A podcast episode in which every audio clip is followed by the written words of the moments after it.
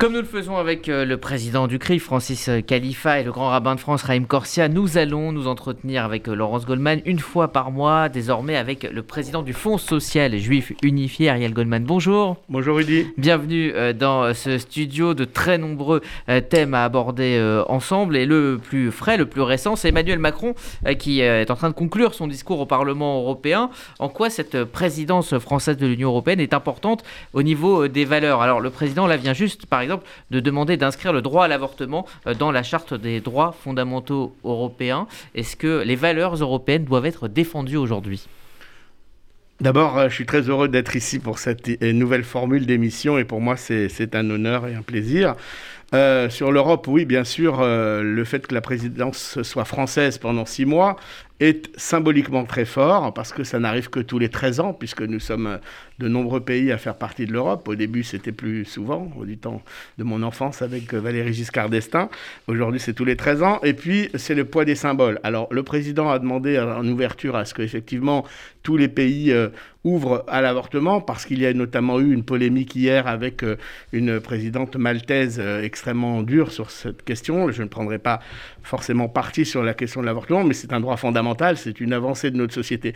Et tout ce que la France pourra apporter, impulser à l'Europe euh, dans euh, les droits fondamentaux est important. Par exemple, dans la lutte contre l'antisémitisme, il y a des pays qui sont très loin d'avoir notre arsenal euh, juridique et judiciaire de la lutte contre l'antisémitisme. Chez nous, tout n'est pas parfait, mais les outils existent. Ils ne sont pas toujours bien utilisés, suffisamment utilisés, on en reparlera peut-être tout à l'heure, mais ils existent. Et donc, voilà, si la cause de la lutte contre l'antisémitisme dans des pays comme la Roumanie ou la Grèce, ou au vu d'un dernier sondage, euh, c'est catastrophique, eh bien pouvait être aussi euh, dans le programme de la présidence française, ça serait bien. Également la liberté de culte hein, qui est aussi euh, menacée, je pense par exemple à la, à la Belgique.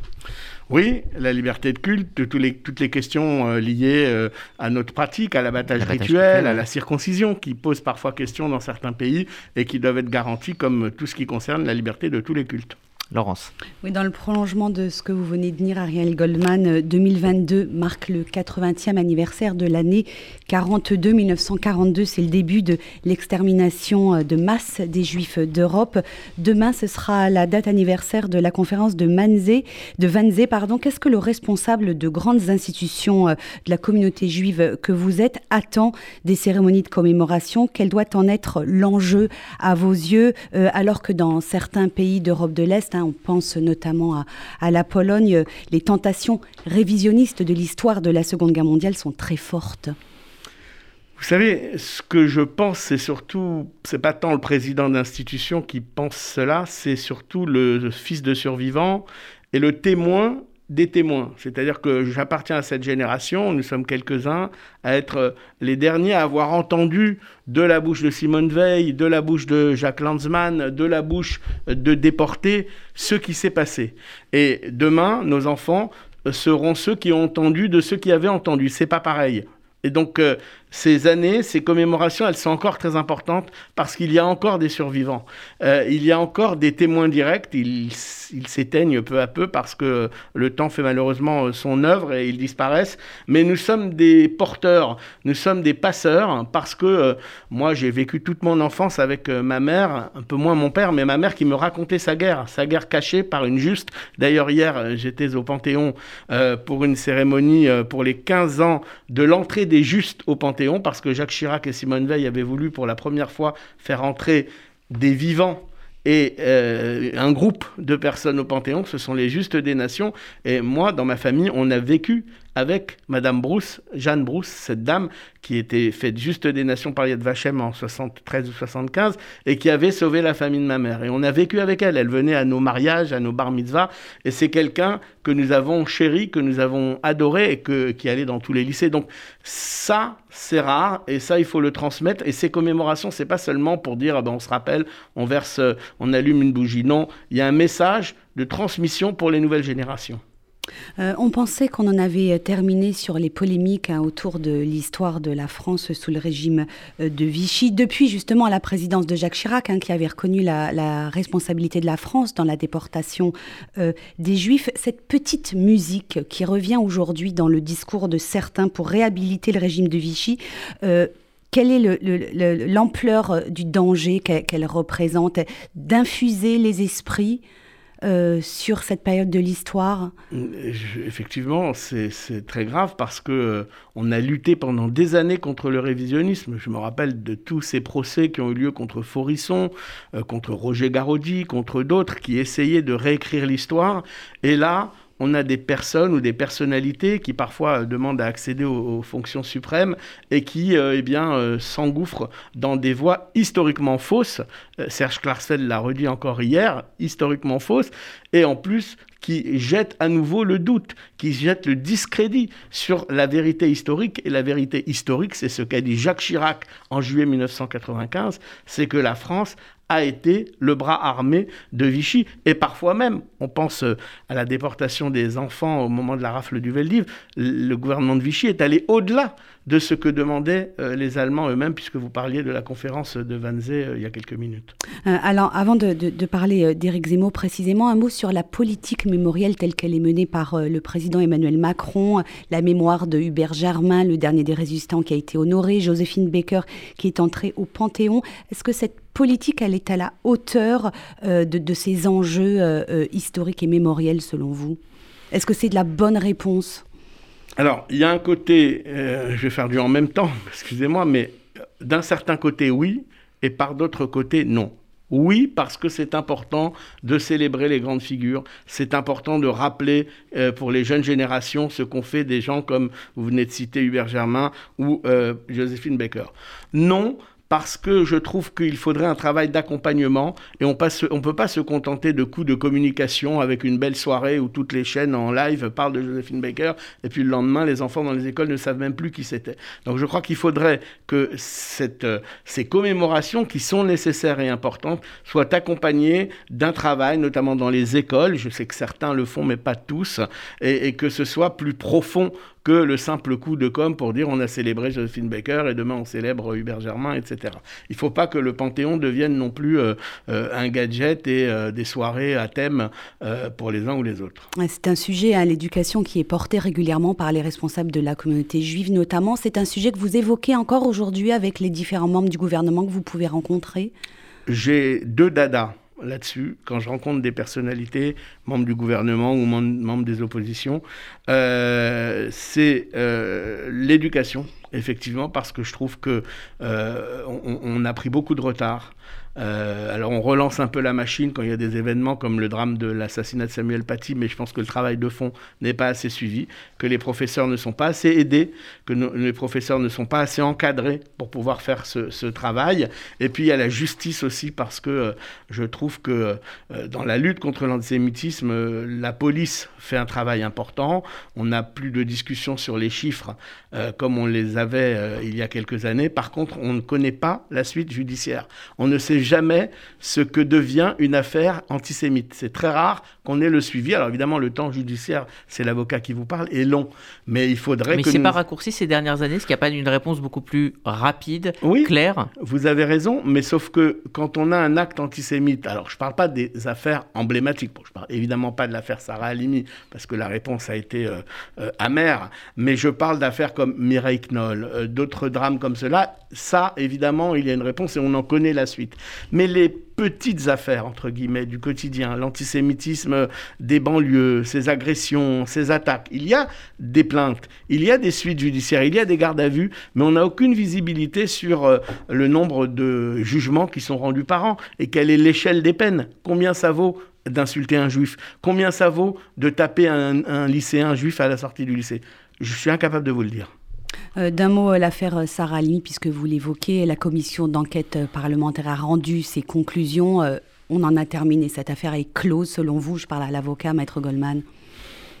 Une affaire judiciaire n'est jamais close. Vous savez le nombre de ce qu'on appelle les cold cases qui, qui existent. Alors pour l'affaire Alimi, il pourrait y avoir des éléments nouveaux qui relanceraient une instruction. Mais à part cela, effectivement, je ne vois pas beaucoup d'autres issues pour que ce dossier soit malheureusement traité autrement qu'il l'a été. Alors, vous parliez de justice. Euh, Éric Zemmour comparé devant la justice cette semaine. Il a été condamné lundi pour ses propos sur les migrants. Il sera jugé demain euh, pour ses propos sur Pétain et les Juifs. Euh, qu'attendez-vous précisément de cette décision, de cette décision? Est-ce possible qu'il soit relaxé, Éric Zemmour, pour de tels propos? Alors, je ne suis pas personnellement en tant qu'avocat dans le dossier. Mm tout est possible. La justice en France est indépendante et parfois nous réserve des surprises. La 17e chambre devant laquelle il va comparaître est très spécialisée.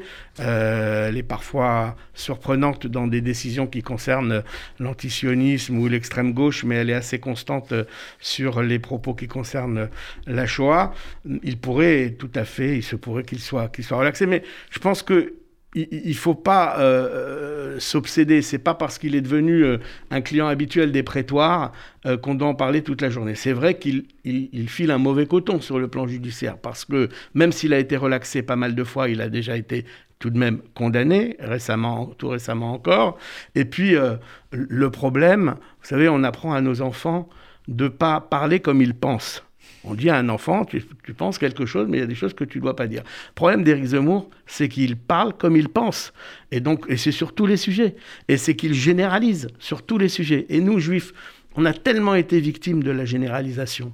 Les juifs sont riches, les juifs sont forts, les juifs sont puissants, les juifs sont complotistes, les juifs sont ci, les juifs sont ça.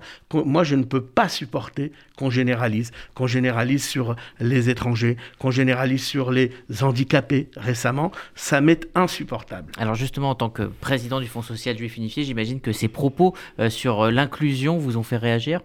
Bien évidemment. D'abord parce que euh, ils sont blessants inutilement blessant.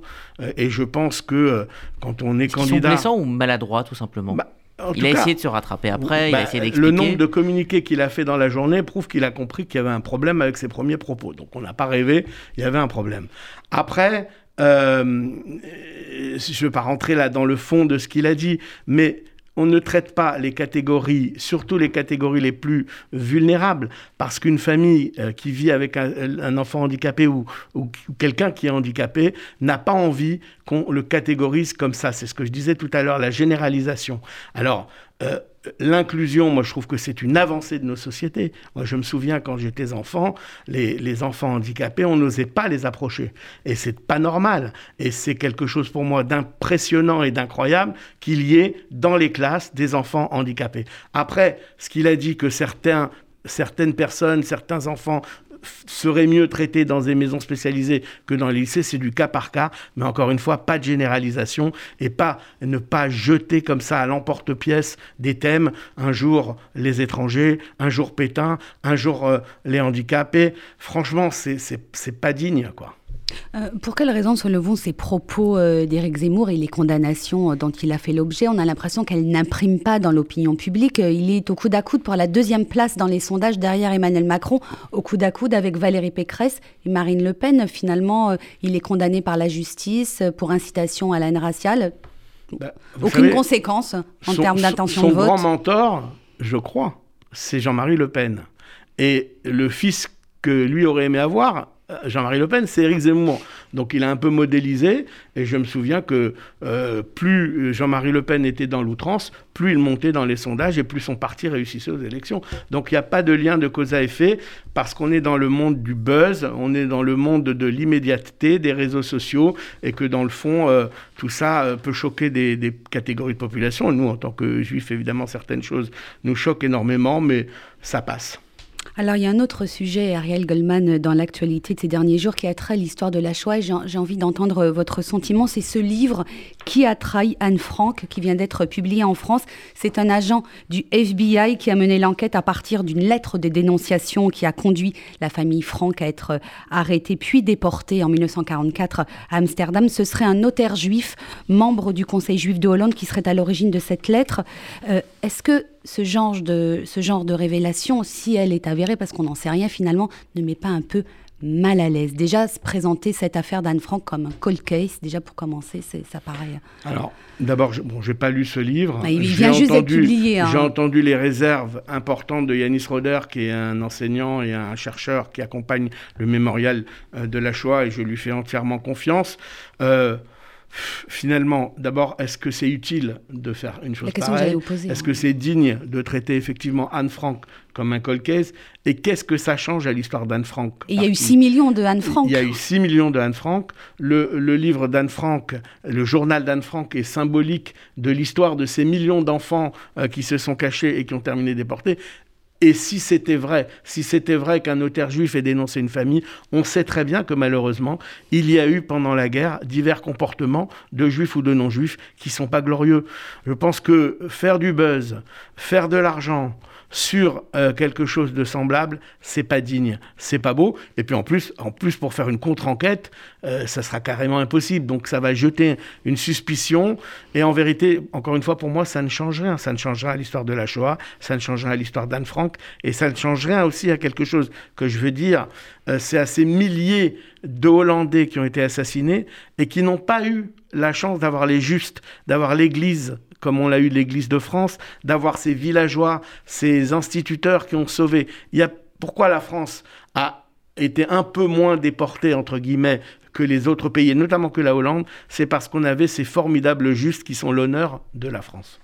Alors, euh, Ariel Goldman, l'actualité a été marquée le week-end dernier par une, prise d'otage très angoissante euh, lors du dernier euh, Shabbat aux États-Unis, dans le Texas, dans une toute petite synagogue, dans une toute petite ville. L'antisémitisme aux États-Unis est en hausse, en forte hausse. je vous propose d'écouter, il était notre invité lundi matin, l'historien Pierre Birnbaum, à propos de la montée de l'antisémitisme aux États-Unis. Je dirais que c'est la présidence Obama qui a euh, commencé les choses, c'est-à-dire que le fait qu'un qu'Obama soit entouré d'un certain nombre de conseillers juifs, comme on le voit dans, son, dans le film West Wing, a suscité une poussée d'antisémitisme extrêmement fort. Un petit peu comme en France avec le, le, le mythe de la République juive autour de Blum, autour de, autour de l'État. Quand, quand des juifs accèdent à l'État, ce, ce mythe se répand. Avec Obama, ce mythe a pris naissance et il va être renforcé, renforcé très vite. Euh, avec, avec Trump, on va avoir une poussée d'antisémitisme extrêmement violente. Il va aboutir à Charlottesville, au défilé avec l'extrême droite, et puis à, à, à, Pittsburgh, qui est vraiment un drame terrible.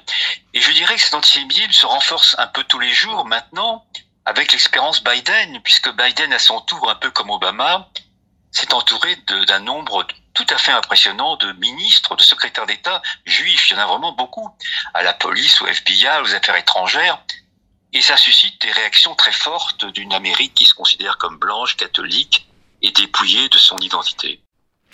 Voilà donc pour euh, ces propos de l'historien Pierre Birnbaum hein, qui publie un livre justement sur l'histoire de l'antisémitisme aux États-Unis. Euh, que dire de, ce mythe du lobby juif qui n'a jamais été aussi présent? On pensait s'être débarrassé de cette vieille idée et pourtant aux États-Unis, en France, on voit évidemment euh, que ce mythe a, la peau dure.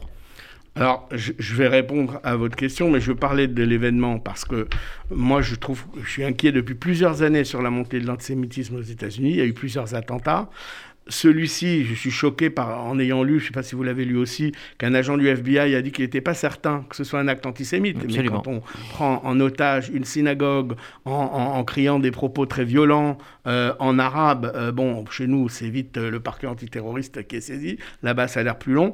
Mais surtout, je suis aussi inquiet parce que je me souviens, moi, en 2015, euh, des institutions juives américaines qui venaient nous voir, qui venaient faire une petite fleur au Bataclan, au, à l'hypercachère, qui venaient nous voir ici, à Broca, avec un air de commisération. Mes pauvres, comment allez-vous faire?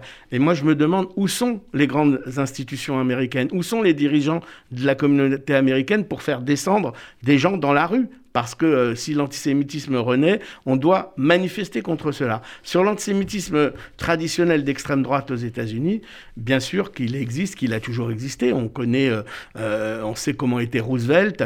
je ne veux pas remonter au-delà, mais il y a ce fond d'antisémitisme traditionnel, je dirais d'origine chrétienne, l'antisémitisme euh, traditionnel euh, contre le peuple déicide, qui se mélange à mon avis, et on l'a vu encore euh, samedi dernier, avec un antisémitisme d'origine plutôt islamiste, plutôt afro musulmanes arabo-musulmane ou afro-musulmane aux États-Unis, dont M. Birnbaum ne parle pas beaucoup dans votre son, mhm. mais qui aussi pose énormément de problèmes. Et j'espère, je pense, que les communautés juives sont, euh, comme nous le sommes, euh, aux aguets, qu'elles ont euh, renforcé la sécurité autour des lieux, des écoles, des centres communautaires, des synagogues, parce qu'on n'est pas à l'abri d'autres problèmes. Donc d'après vous, c'est la, la fin de la tranquillité pour les juifs américains?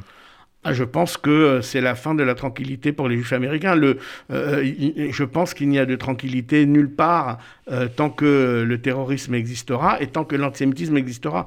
Et je crains que ce soit pour longtemps parce que, selon moi, l'antisémitisme existe depuis que nous sommes là. Laurence Goldman. Oui, une dernière question. On avait un peu l'image, euh, on avait vraiment l'image des États-Unis comme la terre promise hein, pour tous ces juifs euh, dans les années 1900, 1920, 1930 qui fuyaient les persécutions antisémites euh, en Europe. Cette image, d'abord peut-être que c'était un leurre, et puis elle est terminée, elle est derrière nous. C'est plus une bah, terre d'accueil et des refuges pour les juifs persécutés. alors c'est très difficile. Le réveil est très dur sûrement pour les juifs américains parce qu'ils sont. Mais pour nous aussi, les juifs d'Europe. Mais les juifs américains sont patriotes comme mm. personne. Euh, en tout cas, beaucoup plus patriotes que les Français juifs ne le sont. Je peux le, je peux le dire. Mais pour nous aussi, parce qu'effectivement, on, a tous dans l'inconscient collectif, collectif euh, ces familles juives qui ont pu fuir d'Allemagne aux États-Unis, ou parfois même de Pologne aux États-Unis avant la guerre. Pendant la guerre, c'était un peu plus difficile. Il y avait évidemment euh, la politique des quotas. Mais on a effectivement cette notion de terre promise qui, euh, qui prend un coup sur la figure, oui. Merci à vous, Ariel Goldman, président du Fonds social juif unifié. Donc rendez-vous dans un mois. Avec On refera ensemble le tour de l'actualité. Merci à vous, euh, Laurence Goldman, pour avoir préparé et présenté cet euh, entretien.